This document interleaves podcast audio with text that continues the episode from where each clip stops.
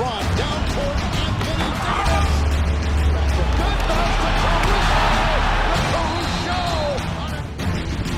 Westbrook back to Capella. Shot blocked by McGee. Oh, right at the rim. Seja muito bem-vindo ao Lakers. Hoje estamos aqui para falar um pouquinho mais sobre essa vitória do Lakers, né, a primeira em playoffs desde 2012. É, estamos com um convidado especial, eu, é, o seu host de hoje, né? O, Júnior. E temos alguns convidados especiais com o meu co-host, o Pedro. Fala aí, Pedrão. Salve galera, ouvinte do podcast da maior franquia dos esportes, o Lakers. E sobre o jogo de ontem, eu posso cravar que eles ouviram o nosso podcast passado. É isso. Sim, é verdade. E também estamos aqui recebendo um convidado muito especial. Tenho bastante admiração por ele no Twitter. Fala aí, meu amigo Emerson, do Lakers no ar. Fala galera, tudo bom com vocês? Prazer estar aqui no Lakers. Obrigado, Júnior. Obrigado, Pedro. E sobre o jogo de ontem, não só não tenho dúvidas que eles ouviram o podcast de vocês, como eles leram todas as benfeitorias que falamos no, no Twitter brasileiro no último jogo e fizeram totalmente ao contrário, graças a Deus. Sim, olha, vou te falar, viu? Se a gente, se eles tivessem lido tudo que a gente escreveu aí nos últimos dias, principalmente depois da derrota, né? É bem provável que ia dar chabu. Mas enfim, que bom que eles ouviram o episódio e que bom que eles não leram o Twitter. Inclusive eu tenho a eu tenho essa eu tenho a impressão que eles eles ouviram o nosso podcast porque a gente agora tá no centro da NBA de alguma forma. Primeiro que Orlando só tem brasileiro. Segundo que o Porzingis só tá colocando mensagem pro, pro, pros brasileiros. Tem algum mistério aí no Twitter do Porzingis. Então, pô, pro, pro Porzingis ouvir e pro LeBron, que ama o Brasil, ouvir, e, e, todo o pessoal do Lakers, é um passo. Então, para mim, eu cravo, mais uma vez eu falo, eu cravo, que eles ouviram o nosso podcast e leram os tweets emocionados que a gente vem publicando aí ao longo dos dias. Não só isso, com, com, só apenas constatando o que o Júnior falou, o que o Pedro falou, perdão, não só isso, como os meninos do Café Belgrado estão falando diretamente com os jogadores da, da NBA, então não tenho dúvidas que o Brasil já está inserido na bolha. Sim, é muito legal essa. Como a nossa comunidade brasileira de basquete tem, tem atingido patamares assim muito bonitos de se ver. Mas falando um pouquinho aqui do Lakers, né? Gostaria de pedir para vocês, ouvintes, que são os melhores ouvintes da face da Terra, isso eu faço com tranquilidade, falo com tranquilidade mesmo. É, a gente está com novos agregadores, né, para ajudar vocês também a ter é, esse acesso de forma mais fácil. Então, estamos lá no Spotify e também no Deezer. Em breve estaremos no, no iTunes Podcast e também no Google Podcast. É, o Lakers vem de uma trajetória bem legal, da união dos amigos que gostam de basquete e do Lakers também, né? Então é uma paixão e um amor pelas duas coisas. A gente está fazendo uma reformulaçãozinha, na verdade a gente já começou e já está concluindo, mas tem bastante trabalho pela frente, construindo nosso site, disponibilizando os episódios sobre nossas opiniões sobre os jogos do Lakers, o que precisa melhorar e o que não precisa, o que precisa continuar sendo feito e chamando pessoas tão especiais para participar do podcast, como o próprio Emerson, entre outros que a gente tem intenção de chamar. Então, nosso podcast de hoje está sendo gravado para vocês, especialmente, né, de torcedor para torcedor. E aí vamos agora abordar alguns tópicos que a gente viu do jogo passado e que foram completamente, né? A gente viu que foi uma mudança muito grande de um jogo para o outro e que a gente veio falando ao longo dos dias aí. Então, o primeiro tópico que eu, que eu até gostaria de pedir para o Emerson dar uma palavrinha a respeito, né, sobre o que você viu do, do último jogo, de um, de um jogo para o outro, Emerson, e que te deixou realmente impressionado, assim, tipo, de falar, putz, mano, esse é o Lakers que a gente faz tempo que a gente não tá vendo, ou então o Lakers que a gente quer continuar vendo? O, principalmente o que eu vi de maior diferença entre o primeiro jogo e o segundo foi a questão da intensidade. O Lakers, no jogo 1, teve tudo para ganhar o jogo. Tanto que até postei lá no Twitter. O, o Lakers teve a pior sorte de arremessos da história da NBA, ou pelo menos desde que Isso é uma estatística, mais ou menos assim. E o Lakers fez 49 pontos a menos do que deveria se tivesse num dia normal. Nem se tivesse num dia bom, num dia normal. Ou seja, a derrota por 7 pontos poderia ter sido um blowout, como foi o jogo 2. Isso muito porque o Lakers não estava é, começou o jogo muito sem cabeça, sem parecer que estava no playoffs, sem parecer parecendo que era um jogo de temporada regular ou até mesmo scrimmage. No jogo 2 não, no jogo 2 o Lakers entrou focado, com a cabeça no lugar. Anthony Davis mudou totalmente a sua postura em, em quadra, atacando muito mais, sendo muito mais efetivo, escolhendo muito melhor os arremessos. O LeBron nem precisou se sobrecarregar como aconteceu no jogo 1. O LeBron se sobrecarregou, ele não precisou. E principalmente a bola de três começou a cair. Que sem bola de três o Lakers não, não ia conseguir ganhar os jogos. Na, na NBA atual, ninguém consegue ganhar sem bola de três. E aí saímos de um dos piores desempenhos de bola de três na história dos playoffs, no jogo 1, para o recorde da franquia em bola de três no jogo 2. Então, eu, eu classifico isso tudo em relação à intensidade que o Lakers entrou. O jogo 1, o Lakers entrou como se fosse um scrimmage. O jogo 2, o Lakers entrou como se fosse um jogo de playoffs. Sim, muito bem pontuado. A gente tinha comentado isso também. Pedrão, dá o, o seu first take a respeito disso tudo também. É, eu queria ressaltar de mais nada, não só o que o Emerson muito bem disse, foi algo bem parecido com o que eu falei também na, no último, na última edição do nosso pod, porque o que eu, o que eu achei que fosse o caminho para a gente para uma mudança, que não, não seria uma mudança radical, eu achei, achei muito cedo para mudar, por exemplo, o quinteto, como muita gente está querendo. Eu acredito que a mudança era justamente de postura. E o Remerson falou sobre intensidade. E tem muito a ver isso. Postura e intensidade é mostrar justamente outra coisa, outra cara Ontem nós tivemos uma equipe muito mais comunicativa. Não só o pessoal que está no banco sempre faz aquela festa no banco, mas os próprios jogadores em quadra falando, muito mais participativos, muito mais comunicativos. E mesmo na hora do erro, não se abalando e continuando, focando a continuar fazendo o seu trabalho. Justamente essa, toda essa, é, é, é, essa atitude que eles tiveram em quadra, uma atitude de time campeão, Teve muita gente dizendo: ah, o Lakers não joga, não tem essa postura de time campeão desde março, quando fez os jogos contra Bucks e contra Clippers. Eu discordo. A atuação de ontem, eu não achei uma atuação ainda como na, nos jogos que a gente teve até março. Uh, não, não acho ainda que foi uma atuação ideal, mas foi uma atuação o suficiente para a gente bater o, o, o Portland. Ah, em questão de defesa, nós fomos incríveis. Incríveis. Em questão de ataque, tem que melhorar. O próprio LeBron James ele teve uma postura de líder muito boa. É, vou, podemos desenvolver isso depois, né, né, nesse nosso pódio. Mas eu acredito que a, a, parte individual dele não foi lá essas coisas. Ele teve 10 pontos, ele teve 6 rebotes, 7 assistências. Dos 3 quartos que ele jogou, ele poderia muito bem ter feito o triplo-duplo.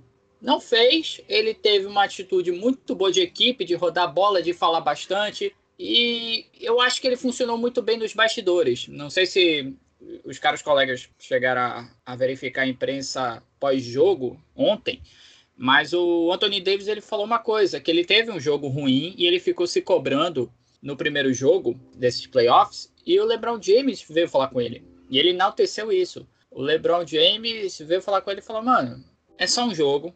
A gente sabe muito bem as suas expectativas e as expectativas que as pessoas têm por, em você. Cara, mas respira, não deixe isso entrar na sua cabeça. A gente sabe o que você é capaz.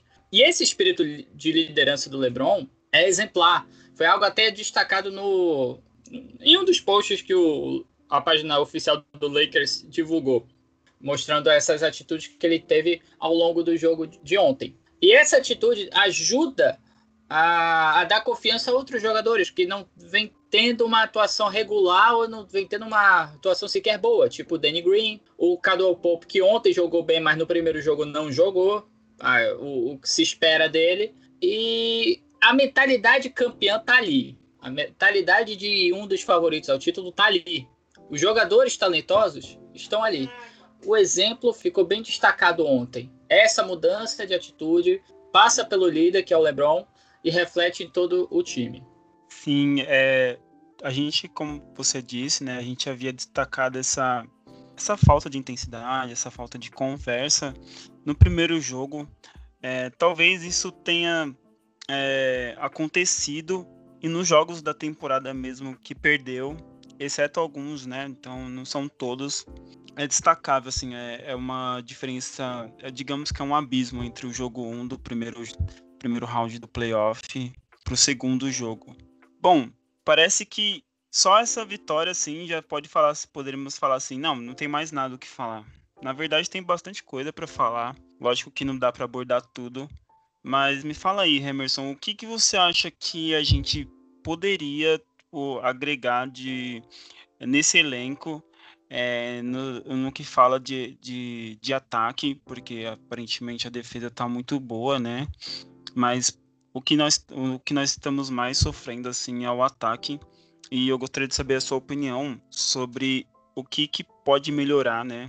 Eu sei que é a bola de três, mas pode falar, por favor. Uhum. Um, dos pontos importantes é a bola de três, obviamente, porque o Lakers gera muita bola de três com wide open, ou, ou muito livre. Ou livre ou muito livre.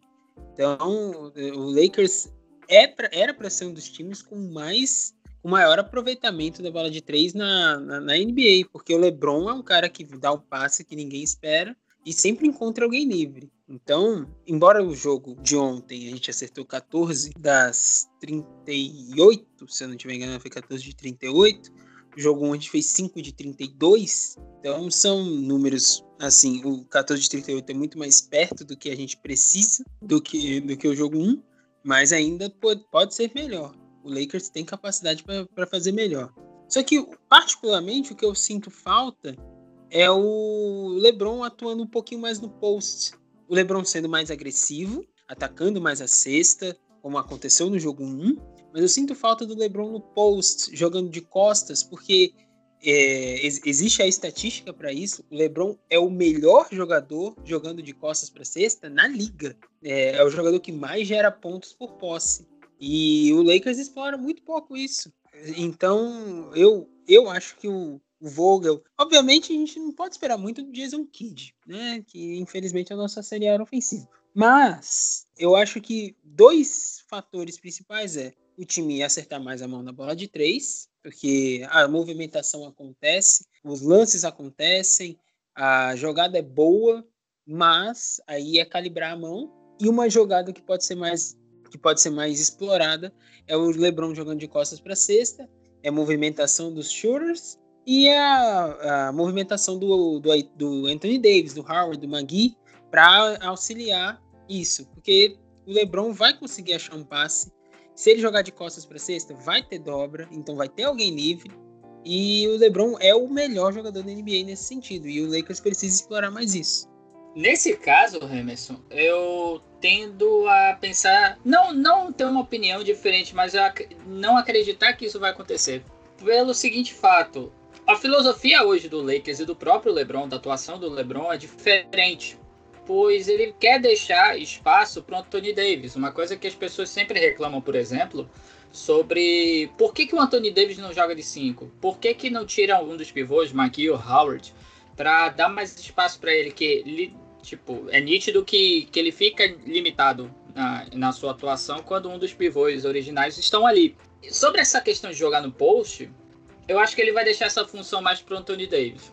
Tanto por uma questão de espaço, de, é, de quadra mesmo, de atuação do próprio AD, como também uma forma dele se preservar. Tá? Todo mundo fala da idade, eu não acho que a idade ainda seja tão impactante para o LeBron. Talvez o ritmo de jogo, por conta de quatro meses parado, sim.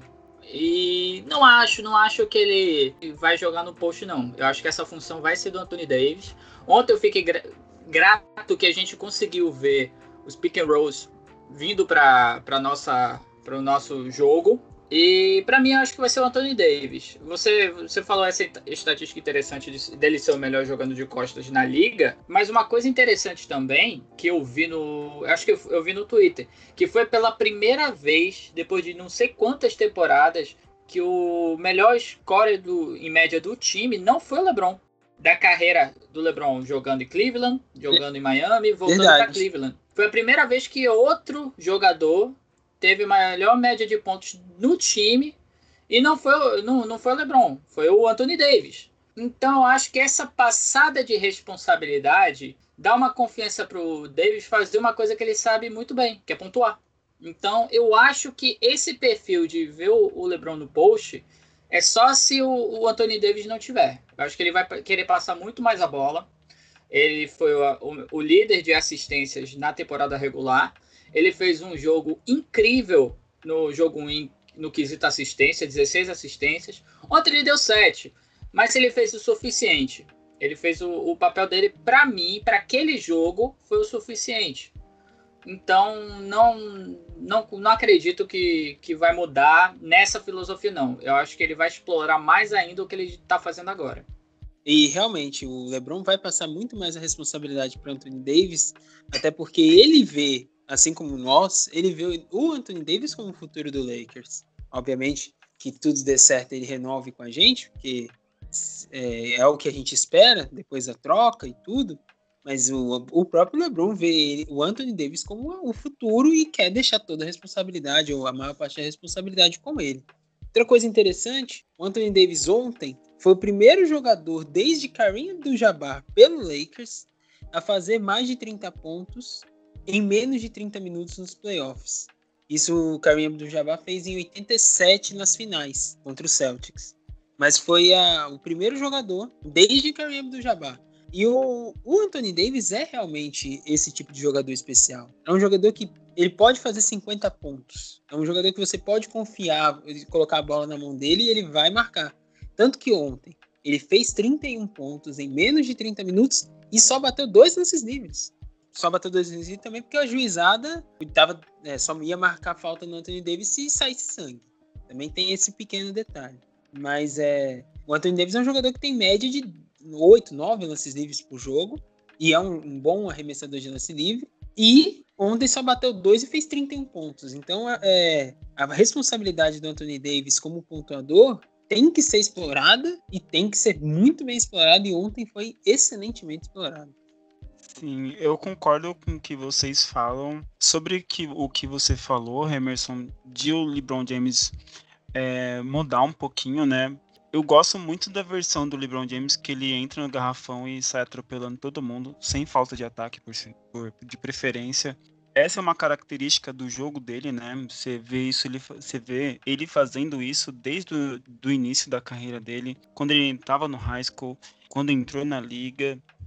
É uma característica dele mesmo. E esse ponto a melhorar, melhorar no, na linha de três, creio que seja o ponto que todos falam que é crucial porque o Lakers contratou jogadores e, e pelo menos renovou com alguns, porque esses jogadores né, se mostraram aptos a cumprir essa tarefa. Então, contratou o Danny Green por causa do histórico de arremessos dele, com, re, é, recontratou, digamos assim, o próprio KCP, visto com o que ele tinha feito na, na, na off-season, o próprio Kyle Kuzma, que treinou bastante, e trouxe outros jogadores ao longo da temporada que, que tem essa característica. Sem esquecer do, do Troy Daniels, né? Que, que chegou como um, um bom gatilho ali da linha de três, mas a gente não sabe até hoje porque não foi tão bem aproveitado.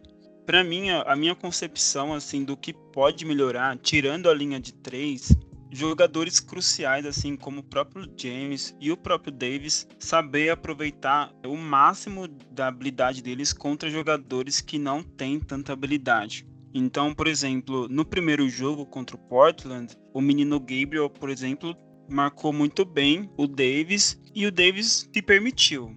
Já no segundo jogo, ele, o Davis partiu para cima dos jogadores, fez um monte de jogadores ficar pendurado de falta, e isso é muito interessante porque o Davis, sabendo que ele é uma estrela e sabendo da envergadura, do quanto ele é habilidoso com contato em direção à cesta, ele pode sempre aproveitar que o jogador adversário vai tentar agarrar ele de algum jeito para impedir que ele faça essa cesta.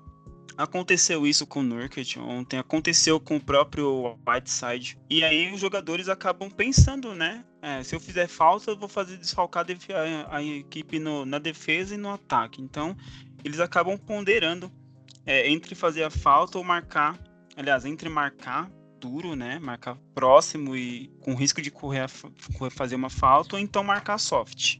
Eu li um documentário, um documentário não, modo de falar, mas uma reportagem dizendo sobre esse novo jeito de LeBron James de jogar fofinho para os jogadores ao redor dele. E eu acho que agora, primeiro, pelo menos nessa, nessa primeira parte dos playoffs, ele poderia jogar um pouquinho mais para ele mesmo, porque ele é uma carretinha, né, gente? Ele sabe que ele em, em, transição ele é um ele é uma carreta assim que, que não para, sem freio mesmo. E aí, consequentemente, os jogadores vão acabar ficando carregados de falta. Então, essa é a minha opinião, assim. Ela é um pouco próxima do que, do que você fala, Emerson. Mas eu também concordo um pouco com o que o próprio Pedro fala a respeito do que pode melhorar ao longo do, de toda a equipe aí. Fora o jeito como o próprio Vogel encaixa as peças ali no momento que o Lakers está num momento crescente. E era até isso que eu gostaria de abordar com vocês agora, sobre o que vocês veem de melhoria do Vogel, de leitura de, de jogo do Vogel. Olha, de melhoria de leitura de jogo, pelo, ontem, vamos dizer assim, eu vi duas coisas que eu gostei. Primeiro, no jogo 1, eu senti, eu, uma das reclamações que eu fiz foi que o Vogel apostou demais no Danny Green no KCP, mesmo eles não estando bem no jogo. E, os dois de Magui, na verdade, mas o, o Danny Green e o KCP mais. O KCP jogou quase 30 minutos, o Danny Green também. O Waiters nem pisou em quadro direito, jogou um minuto. O J.R. Smith nem pisou em quadro. Ontem não. No jogo do, no jogo 2, mesmo que o KCP melhorou e o Danny Green, mesmo não indo tão bem no ataque, foi muito bem na defesa, mesmo assim, ele colocou o Dion Waiters e colocou o J.R. Smith na rotação.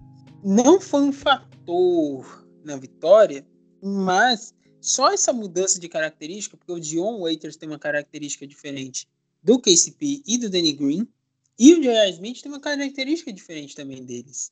O Dion Waiters é um cara que cria o seu, o seu arremesso, joga mais. É um jogador que o Lakers não tem em quadra, geralmente. Fora o LeBron, ninguém cria arremesso ali. E o J.R. Smith é um jogador que tá ali com a mesma função que o Troy Daniels tinha. Ele tá ali para chutar de três. Coisa que o KCP necessariamente não é que estava ali para fazer, o Danny Green está um pouquinho mais nessa função. Então, a dinâmica do Lakers mudou e eu acredito isso ao Vogel. Outra leitura boa. Ontem o Vogel não esfriou o time, como aconteceu no jogo 1. O jogo 1 teve aquele, aquela famosa parte no, no quarto período que o Caruso, o Howard e o Kuzma carregam o time para virar o jogo e colocar o, time, o Lakers a seis pontos. E o Vogel vai, tira os três, coloca o Davis, o KCP e o Green, e o time toma virada de volta. Porque os três que estavam. Eu não entendi jogos... porra nenhuma nessa hora, bicho. Na, não, moral, ninguém... eu não entendi. Não entendi. Ninguém entendeu. Quem entendeu, só o Vogel. Quem entendeu não tá entendendo de basquete. A verdade Exatamente. é essa, não é? Exatamente. Porque é uma coisa que pelo menos a gente que, que acompanha basquete há algum tempo e até mesmo joga basquete, a gente entende que quando você tá com um jogador ou um, alguns jogadores que estão metendo bola a todo momento, assim, conseguem criar jogadas que, mesmo que com contato uma boa marcação, conseguem fazer cesta, você não vai tirar. Você entende que você não vai tirar esse jogador. E essa foi uma leitura que o próprio Vogel mostrou pra gente que ele não teve naquele, no primeiro jogo a gente na, na, na TL do Twitter falando, mano, o que, que, que você tá fazendo? Fala pra mim, por gentileza, porque tá difícil de, de entender. E, e, isso realmente foi um fator que a gente falou, olha, perdemos. Não tinha como. Seguramos um, um Portland aí que tava fazendo jogos de playoff até antes, né, do, dos playoffs mesmo começarem vendo um Portland com o Lillard metendo aí seus 35, 40, é, 60 pontos, para realmente colocar o, o Portland é, a nível de playoff. Quando entrasse na oitava posição e fosse enfrentar qual fosse o, o nono ali, dizer: olha, aqui vocês não mexem e a gente vai enfrentar o primeiro colocado. E talvez tenha até sido através dessa leitura que o Portland é, teve durante ao longo do, dos jogos dos oito jogos na bolha que o Vogel tentou fazer esse teste de colocar alguns jogadores ali e acabou ocasionando a derrota. Eu fiquei bem decepcionado quanto o tipo de leitura, né? Porque ele não tá no basquete há pouco tempo, ele já tá há bastante tempo e ele errou numa coisa bem simples do basquete, principalmente para um técnico. É, o que eu eu concordo com tudo que vocês dois disseram e quero fazer só um complemento. Primeiro que o Júnior falou de, do teste, eu acho que playoff não é, não é momento de teste, é momento de feeling. Você pode ter uma paciência com os jogadores para uma questão de confiança, pode, deve. Acho que é o, é, é, é o tipo da experiência que o Vogel tem que torna ele um, um, um bom profissional para grupo.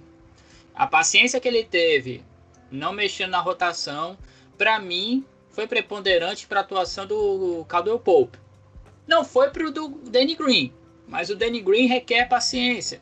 O próprio LeBron, como eu já enalteci a liderança dele anteriormente, o próprio LeBron, ele deu uma declaração dizendo que confia inteiramente nos arremessadores dele sobre a questão de que, cara, a gente vê o que, que eles fazem no treinamento, a gente sabe que uma hora eles vão fazer em quadra. E ontem o KCP foi um exemplo disso. Sobre a questão das rotações, confesso que a única coisa que eu não entendi foi a entrada do J.R. Smith no primeiro tempo. Eu não confio no J.R. Smith com a falta de ritmo que ele possui. Não acho que ele deve ter uma minutagem grande. Eu acho que ele deve ter a minutagem do Jerry Dudley. O John Waiters, como, como o, o Emerson falou muito bem. Ele cria seu próprio arremesso.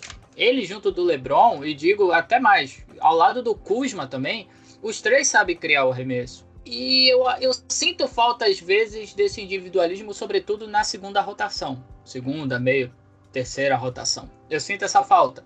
Às vezes é necessário para uma questão de dar moral. Para o time de lá também ver, mano, não é só parar Anthony Davis e LeBron James, não. Tem esses caras aí que sabem jogar. E os caras sabem jogar.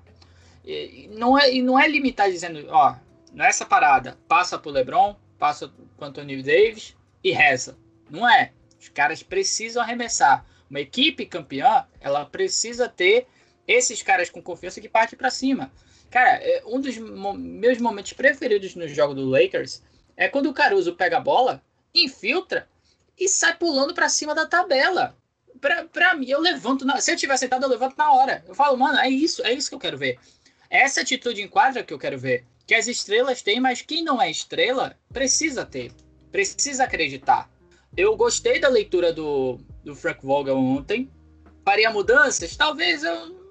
Tipo, ele ganhou o jogo por mais de 30 pontos, e, enfim, ou quase 30. E eu gostei, eu, eu gostei da forma como o time reagiu. E ele mudou muito pouco. Eu acho que o trabalho de bastidor dele foi mais dar essa confiança. Dar confiança para os caras que jogaram mal, jogarem melhor. Darem a, a devida resposta.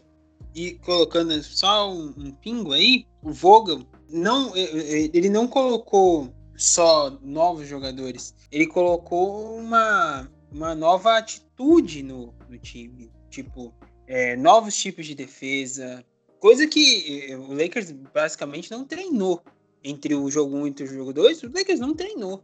Então teve que ser ajuste no que o Vogel falou e no que os técnicos, né, o, o, o Randy, o Jason Kidd, o Miles, foi, foi na fala, foi no, no, só no que foi falado.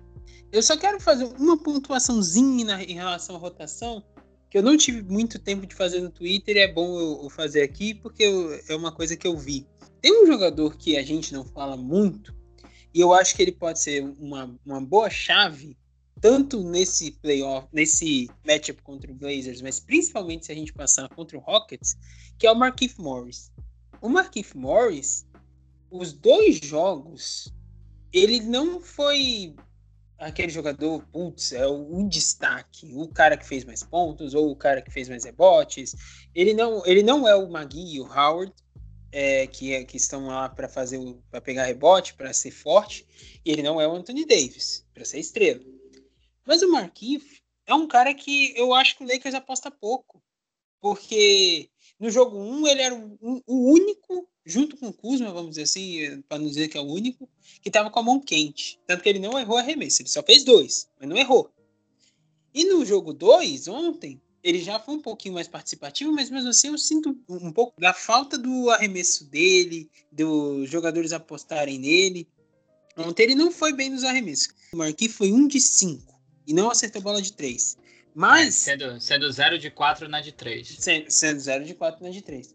Mas ele é um jogador que ele precisa ser injetado na rotação de algum jeito, porque ele é o jogador que muda a rotação. O Kuzma é o jogador da pontuação, é o jogador que vai vir do banco para ser o sexto homem.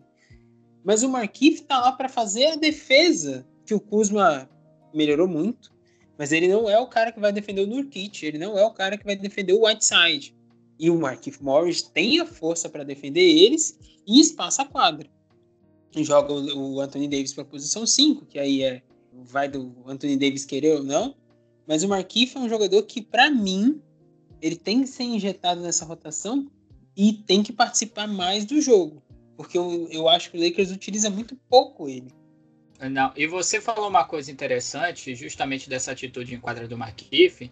Ontem ele pegou seis rebotes, sendo quatro defensivos. Ele, como você disse bem, ele brigou com os caras grandes lá, com os big men do, do Portland, que para mim é a principal fragilidade é, onde a gente pode explorar a, a, essa, a fraqueza do, do time do Blazers, é justamente esse garrafão, porque nós temos, não porque seja fraco, que não é, tirando para mim o Whiteside que tem um QI baixíssimo, mas o Nurkic ele é maravilhoso. O, o Whiteside ontem deu três blocos e um na cara do Davis.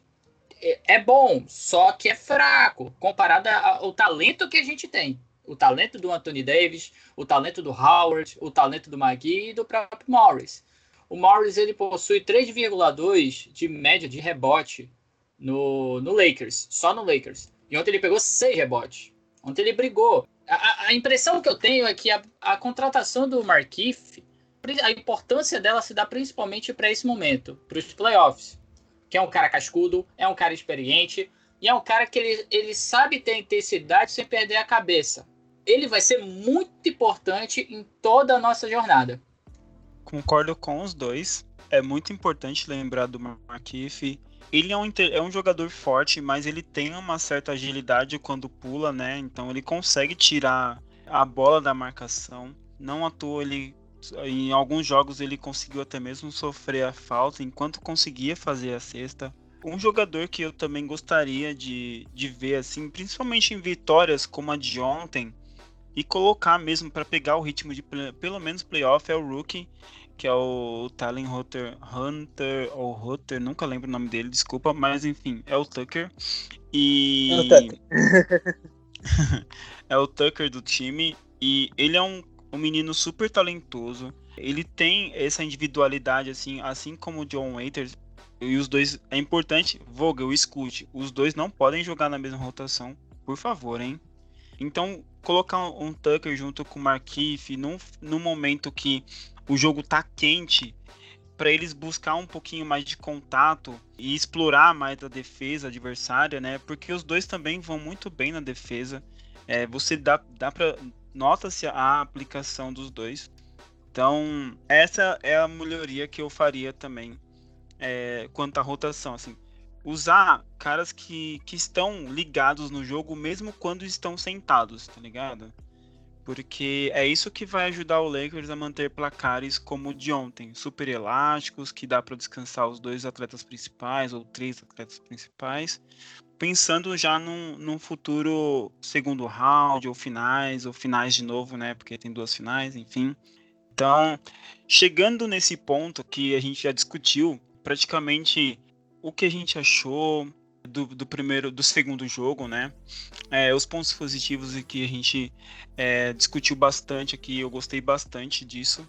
O que a gente deve esperar de um próximo Lakers num terceiro jogo, que é amanhã, né? Por volta das 10, se eu não me engano. Qual é a leitura de vocês a respeito desse terceiro jogo? Por gentileza, sejam. Podem esmiuçar. Pode arregaçar e de falar a respeito. O jogo 3 vai ser um bom jogo para adaptação, porque temos três pontos importantes.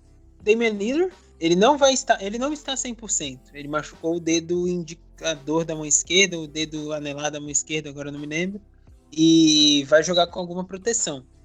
Exato. Isso... O Terry Stotts, o técnico do Portland, já avisou que ele vai jogar e que ele vai jogar de tala. Ou seja, de qualquer forma, isso vai comprometer o arremesso dele. De alguma, nem que seja pouco, mas vai com, com, comprometer. E é essa, esse ponto que o Lakers precisa explorar, obviamente. Porque se não vai ter Damian Lillard, eles vão jogar ainda mais no Nurkic, ainda mais no Carmelo, ainda mais no CJ McCollum. Eles já não estão com o Zach Collins e o Wayne Gabriel é um jogador muito bom defensivamente, mas ofensivamente ele é mais fraco. O Whiteside, mesma coisa, ele tem um QI baixo. O Lakers tem que explorar isso. E provavelmente amanhã vai ter muito Gary Trent Jr., que é um jogador que precisa prestar bastante atenção. Ele é um bom gatilho de três. Inclusive, na off-season, se o Lakers puder pegar ele, tem que pegar. É um jogador que o Lakers deveria ficar de olho. E o Anthony Simons também deve jogar bastante. É, e é um jogador também que pontua bem. O Lakers também tem que prestar atenção nele, que eu, ele não é rookie mais, mas ele é bem novo. Então ele deve jogar bastante, já que o Lillard não vai jogar tanto. Outra coisa a se observar: Terry Stotts é um bom técnico. O Terry Stotts é subestimado e ele vai fazer adaptações de acordo com o jogo 2. Assim como o Vogel fez do jogo 1 para o jogo 2, o Stotts vai fazer do jogo 2 para o jogo 3. Ele viu bastante coisas que não deram certo e ele vai fazer adaptações para voltar um pouco mais ao Portland de 120 pontos de média na bolha. A defesa do Lakers, o, o, o trabalho da defesa do Lakers tem que ser exaltado porque Portland é era melhor ataque da bolha e nos dois jogos não passou de 101 pontos. Fez 100 no primeiro e 88 ontem. E o Portland não fazia menos de 90 pontos desde 2018. O Portland nessa temporada não tinha feito nenhum jogo com menos de 90 pontos. Então o Terry Stotts vai fazer ajustes para que o Portland melhore o ataque dele. E o Lakers vai ter que contra-atacar esses ajustes para continuar sendo dominante. E a terceira parte é o Lakers entrar focado desde o começo, não ter apagão e talvez tenhamos a volta do camisa 9 do Lakers, que pode dar uma mudada na rotação. Para bom, para ruim, vai da cabeça de cada um. Se eu falar minha opinião, vão ter, vai ter gente que vai ficar chateado, como sempre tem. Mas provavelmente amanhã ele volte e aí vai ter um jogador que vai trazer armação para o time e um buraco negro na defesa. É, e um jogador que tem uma defesa um pouco questionável. Então, esses três pontos vão ser bem importantes na, na visão amanhã. Ah, sobre a análise do próximo jogo, para mim a análise do próximo jogo ela equivale à análise do jogo passado, bem como com a análise que a gente tem que ter ao longo de toda a série.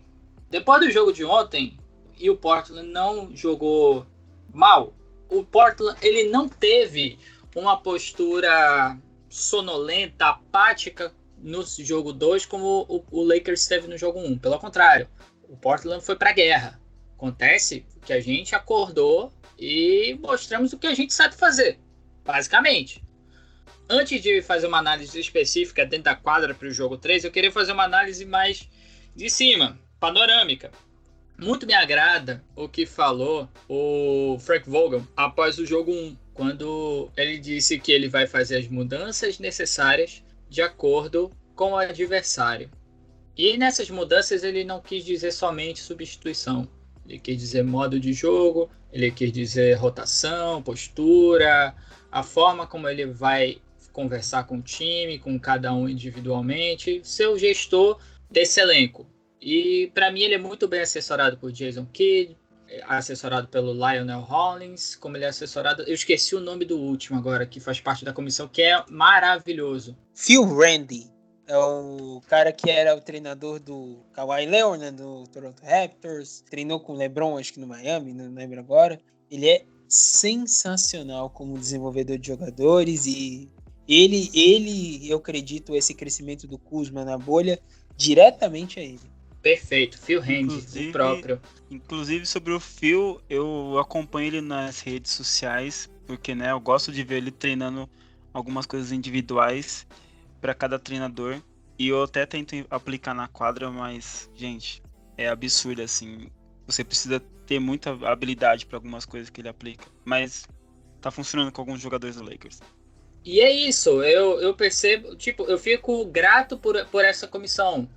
Tem gente que tem opiniões pelo Kid, pelo, não pelo Rand, pelo Rollins, que não encontrei até agora motivo para alguém falar alguma coisa. Eu acho que a gente tem uma comissão muito boa, cascuda, vencedora e sabe lidar com estrela. Eu fico muito, muito satisfeito com a nossa comissão técnica. Achei as críticas de, após o jogo 1 muito injustas, muito injustas com o Frank Vogel. Eu entendo a paciência que ele teve. Com, eu discordo ele manter o Danny Green e o KCP no jogo 1, mas eu entendo a paciência que ele teve. Ele é um gestor de, de jogadores. E ele fez as mudanças pontuais. O que eu pensaria para fazer diferente no jogo 3? Cara, não acho. Eu não consigo encontrar uma diferença algo para a gente fazer. A gente tem que continuar fazendo o que está fazendo. Que, inclusive, os grandes duelos estão acontecendo. Veja bem, quero fazer duas comparações, mas vou citar uma terceira que não, não, assim, não tem competitividade. A gente está vendo no, nos playoffs muitas equipes sentindo ainda o ritmo de jogo. Então, eles precisam ver a parte mais psicológica, vencedora. Uh, o Raptors está varrendo o Brooklyn Nets. E já é uma coisa esperada, tipo, se você pensar qual é a fragilidade, onde explorar a fraqueza do Nets. Não, não precisa se esforçar com o elenco atual. Mas se a gente parar para perceber, hoje teve a vitória, o atropelo do Jazz em cima do Nuggets, que é um bom time, o Denver Nuggets, mas o Jazz explorou justamente a, a, onde o Nuggets não, não sabe se defender. Não, não sabe pegar um fast break, marcar os arremessos de três também eles não conseguem. Uh, a gente percebe também uma, uma certa fraqueza do Clippers, que está jogando agora contra o, o Mavericks, de parar o, o, time de Dallas, de parar um Doncic, de parar um Porzingis. Vai ser, vai ser difícil. Você percebe, por exemplo, o Rockets, que é, trabalha no small ball, que eu acredito que não seja algo é, efetivo para a NBA atual, mas contra o OKC tá atropelando. O OKC não consegue parar o, o, Rockets, porque o Rockets sabe trabalhar bem. O Júnior até me perguntou, pô, o Rockets está jogando bem. Eu falei, olha, discordo. O que o Rockets está fazendo é trabalhar muito bem a fragilidade do OKC. Mas se pegar qualquer outro time, exemplo do Nuggets, exemplo do Jazz, exemplo do Clippers ou do Lakers, que é, seria um iminente adversário os dois se classificando, isso não funcionaria. A gente teve uma intensidade incrível, espetacular na defesa. A gente conseguiu ontem, em três, nos três primeiros quartos, reduzir o, o desempenho do Blazers para 20 ou menos pontos. 19 no primeiro quarto, 20 no segundo, 19 no terceiro. Quando a turma do Terrão apareceu, o Portland foi lá e meteu 30. Mas o jogo já estava decidido no terceiro quarto. A gente se deu ao luxo de pegar o nosso time titular no último quarto praticamente inteiro e deixar no banco. Então isso foi um luxo, perto da, da atuação que a gente teve.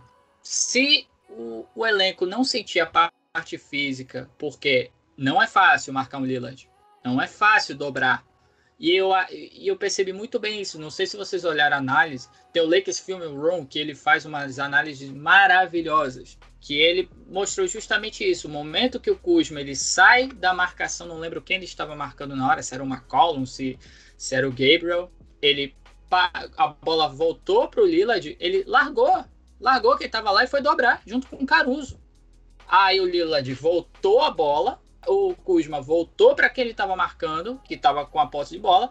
O cara foi lá, passou a bola o Lillard, o Kuzma foi lá, dobrou de novo. Ou seja, é algo que treinou muito bem. Treinou muito bem o Vogel. Falou, gente, olha, é, a análise tem que ser essa. Vocês têm que ter essa inteligência. Nosso QI é muito, é muito bom. Eu acho que, inclusive, eles estão querendo que o, o Rondo participe por causa disso. Tem gente que fala que o, o Rondo tem cãibra no cérebro. Mas eu, eu prefiro ser aquele torcedor otimista que acredita que o cara vai deslanchar, vai ligar o modo playoff Rondo. E, acho, e o QI dele é, é gigante em quadra eu vejo um, eu, eu, tenho uma boa sensação. Eu, a minha aposta para essa série foi 4 a 1 Não esperava que o primeiro jogo fosse derrota. Esperava ali no meio, entre o segundo e o terceiro jogo, por uma questão até física, mas não emocional, nada disso. Continuo acreditando no 4 a 1 porque Ontem o Lakers fez o básico. Não teve nenhuma atuação excelente, tirando a defesa, mas no ataque não teve nada. Foi uma coisa básica para mim. O LeBron jogou de maneira básica. O, o, Anthony Davis, apesar da pontuação, não foi nada de excepcional. Ele só explorou o talento dele para cima dos caras que não conseguem parar. É isso. E não acredito que seja o momento de forçar nada. Jogar do jeito que jogou ontem, com aquela atitude, com aquela comunicação, é o caminho para vencer a série e não perder mais jogo nenhum. É a minha, minha análise para a continuação da, da série contra o Portland. E só antes do, do Júnior falar, só para pontuar, essa vitória que a gente teve contra o Blazer no jogo 2, depois que aconteceu o jogo 1, eu postei no Twitter assim: quando a gente fala que vai ser 4 a 1 ou que vai ser 4 a 2 a gente sabe que vai perder um, ou dois jogos. Sabe, vai acontecer. Só que, como a gente tava mais de tantos, já mais de sete anos sem ir para playoffs, há mais de oito anos sem ganhar um jogo nos playoffs, quando a gente perdeu o jogo 1, um, nosso Deus, quase que matamos metade do, do, dos jogadores do Lakers. E foi o que eu postei no, no Twitter, eu levei muita bronca. Falei assim, gente, vamos lá. Quando a gente aposta em 4x1, 4x2, a gente fala, vai perder um jogo, vai perder dois jogos. Então, acontece. Mas o Lakers tinha tido uma péssima noite nos arremessos. Coisa que não vai se repetir todas as noites. Eu tava tranquilo. E eu, minha aposta é o 4x1, que o Lakers vai conseguir passar pelo Blazers e aí contra o Rockets é um outro animal, é um outro matchup, é outra coisa. Mas contra o Blazers, eu acredito. É uma, é uma outra estratégia, né, contra o Houston. É outra estratégia, é outro esquema. O próprio Vogel já disse que se a gente pegar o Houston, é outro lineup que ele vai usar. Ele não vai usar o Magui, ele vai usar o Anthony Davis na 5. O Vogel já deixou isso claro. É óbvio. Se entrar como entrou no jogo 1, e no jogo 1 talvez o Lakers entrou pensando, putz, o Blazers, a gente vai conseguir ganhar porque a gente tem mais time, vai tomar tunda. E aí pode ser desclassificado sim. Mas em condições normais de temperatura e pressão, o Lakers tem time para meter o 4 a 1 no Blazers tranquilamente, fazendo todos os jogos como o jogo 2, abrindo uma boa vantagem e largando na frente. Vai tudo depender do psicológico do Lakers, da vontade, da intensidade, aliado a um jogo normal, a uma boa seleção de arremessos, a bola de 3 cair, etc. Sim, gente, eu concordo plenamente com vocês. O que eu espero pro jogo pro, pro jogo 3 é a mesma intensidade na defesa, é os mesmos acertos e se possível até mais no ataque. Essa boa leitura que o, que o Vogel teve do jogo.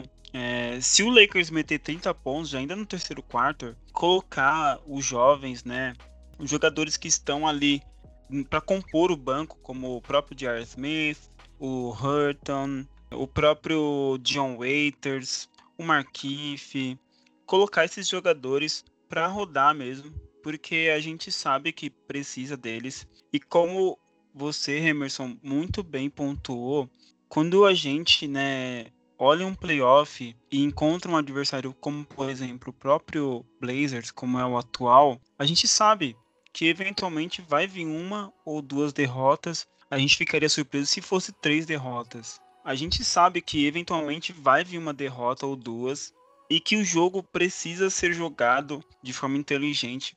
É só assim que, que os jogos vão ser definidos para um dos times, de forma inteligente. É, a forma como o Lakers abordou o Lillard nesse terceiro jogo, aliás, nesse segundo jogo, é a mesma forma que eu espero que eles aborde o terceiro, fazendo dobras na hora certa, para fazer ele largar a bola mesmo.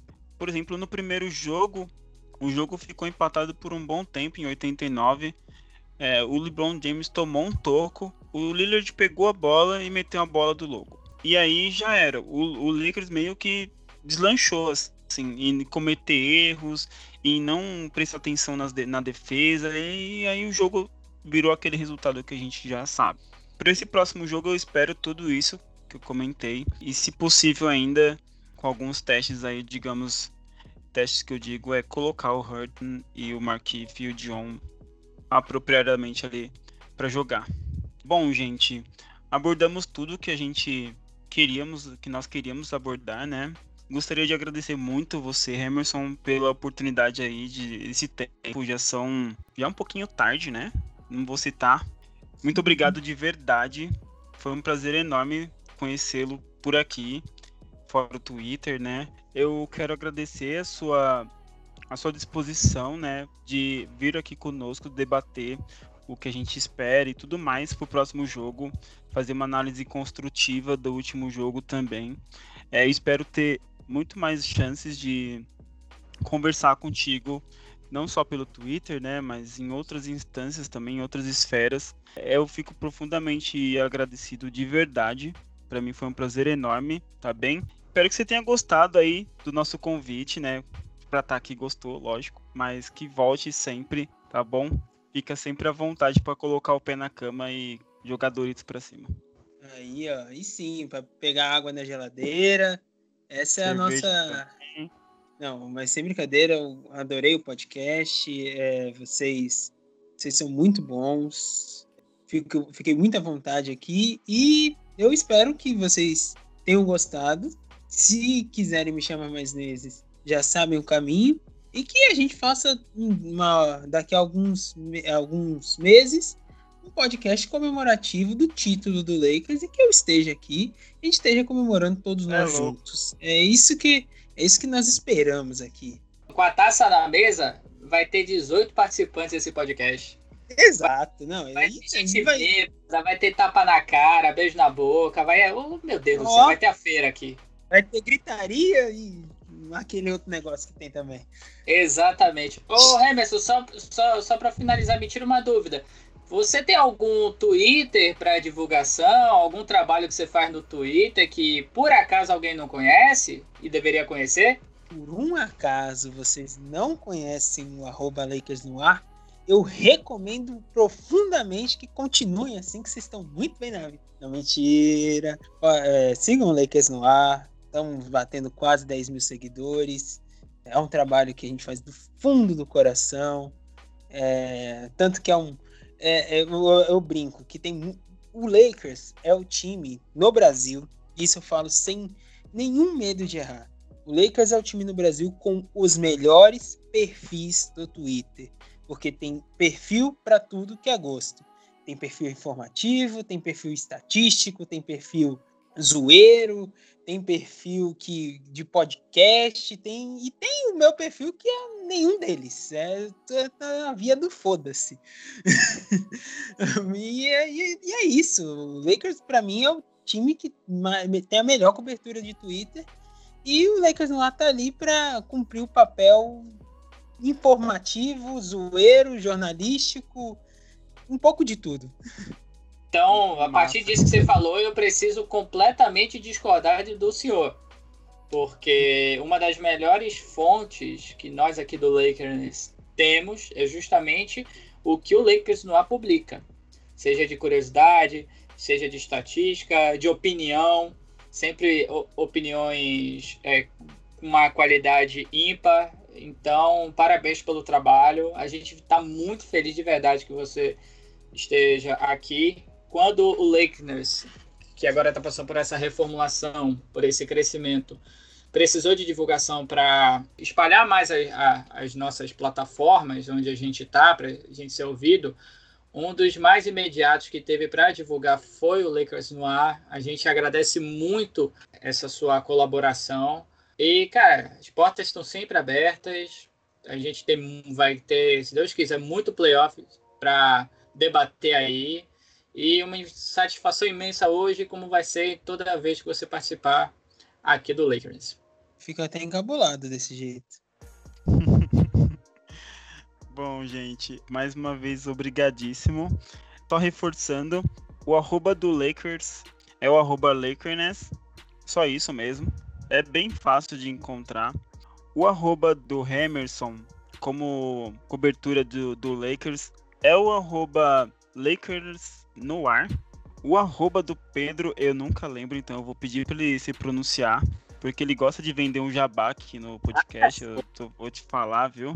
É seguinte, gente, é, para tweets emocionados, seguir lá no arroba phcabreu, O Júnior brinca do Jabá é porque eu sou advogado, especialista em direito público. E quem quiser saber mais dessa área maravilhosa, não é chata, acredite. Eu pelo menos tento não torná-la assim. Segue lá no Instagram, phabreu.adv. Tá certo? Obrigado, gente. Obrigado, Remerson, mais uma vez. Um abraço, até o próximo EP. É isso, gente. Eu sou o Júnior, seu host de hoje. Se quiserem me seguir lá no Twitter também, além do arroba Lakerness, eu também estou como arroba Laker. Pode procurar tranquilamente que eu sou o único. É, agradeço a vocês, senhores. Até uma boa vitória do Lakers amanhã. E estaremos de volta no domingo, hein? Fiquem em paz aí. Comes up with a loose ball, goes inside, reverse blocked by James. This building is filled with Laker jerseys. James drives, layup, count it, and the foul. Once again, a steal and a behind-the-back pass leading to the two-on-one, and Kutzma puts it down, and the foul. Caruso runs a break. Caldwell Pope goes to the wing here. Dares! Oh!